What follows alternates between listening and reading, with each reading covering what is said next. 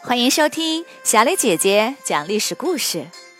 我们的故事全部来自专业证实，绝不细说。每周一、三、五来听一段故事，了解一段中国历史吧。今天我要给你们讲的故事的名字叫做《赤壁之战》。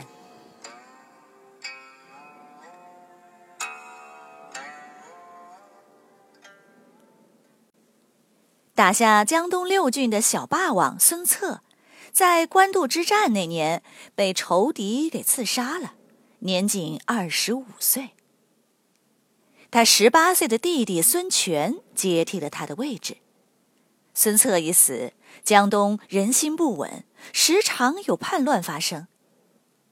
孙权重用张昭、周瑜、鲁肃等人，经过三四年征战，平定了各地的内乱。这才成为江东真正的主人。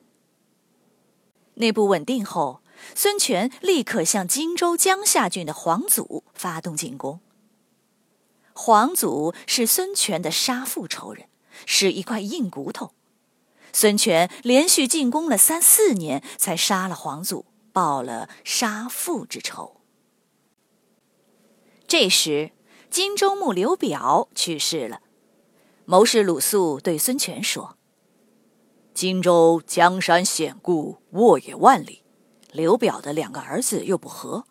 如果我们能拿下荆州，统一天下就有望了。不妨让我前去吊唁，打探一下虚实。”孙权同意了，派鲁肃前往荆州。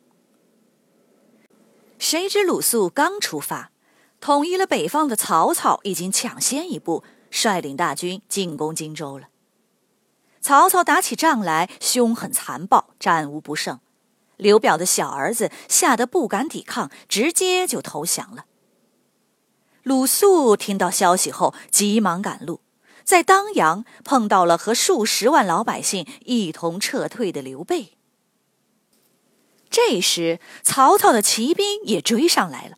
刘备被打得大败，只带了数十人骑马逃走。刘备逃到江夏，加上刘表大儿子的军队，总共也只有两万人。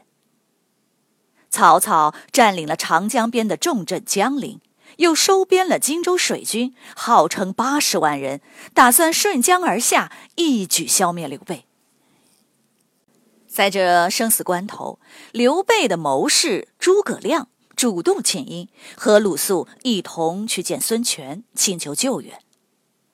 孙权连忙召开紧急会议讨论，官员们全都说：“曹操已经占领了荆州，势不可当。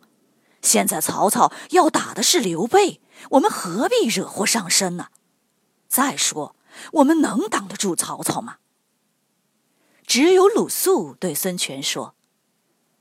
要是等曹操消灭刘备，在荆州站稳了脚跟，我们就更加抵挡不住了。到时候，我或许还可以在曹操手下当个小官。可是孙权，你呢？你还能在江东称王吗？孙权还是拿不定主意，就招周瑜前来讨论。周瑜说。曹操大军远道而来，已经疲惫不堪。他们从北方的平原来到江湖密布的南方，必定会水土不服，爆发疫病。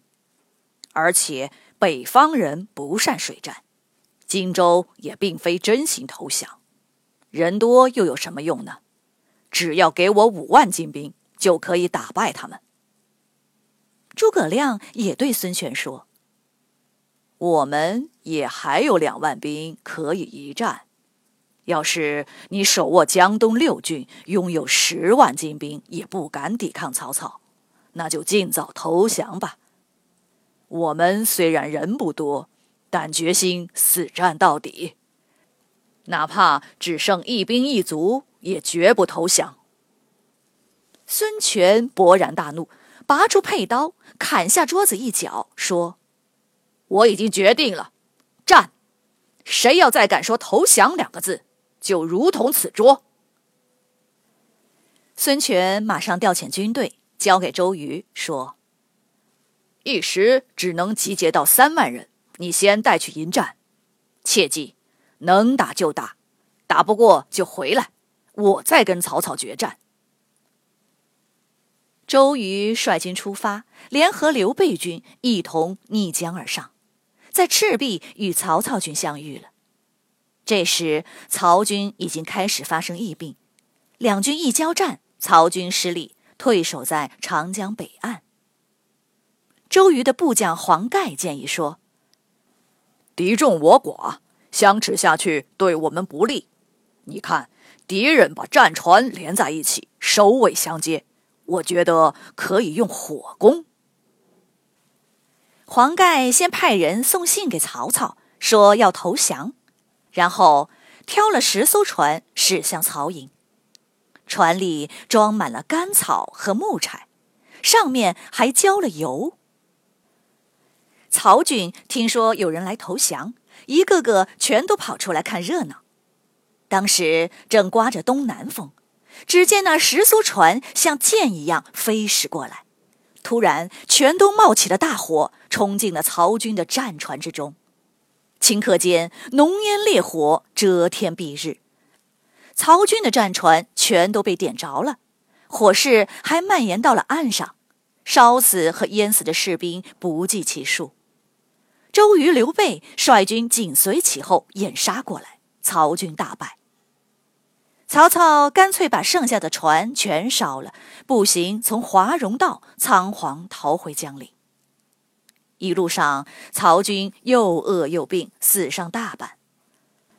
曹操见败局已定，只好留下守将，自己回北方去了。从此再也没有回来。不久，孙权打下江陵，完全掌控了长江天险。江东的安全有了保障，刘备则趁机占据了荆州的南方四郡，终于也拥有了一块自己的地盘。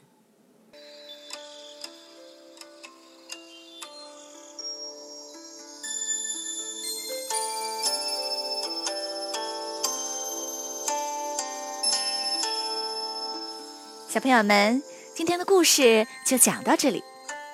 请你来说一说，假如当时的孙权决定不出兵救刘备，你想象一下，你觉得局势可能会如何变化发展呢？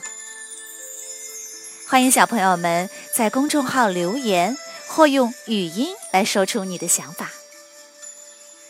感谢大家的收听，我们下个故事再会。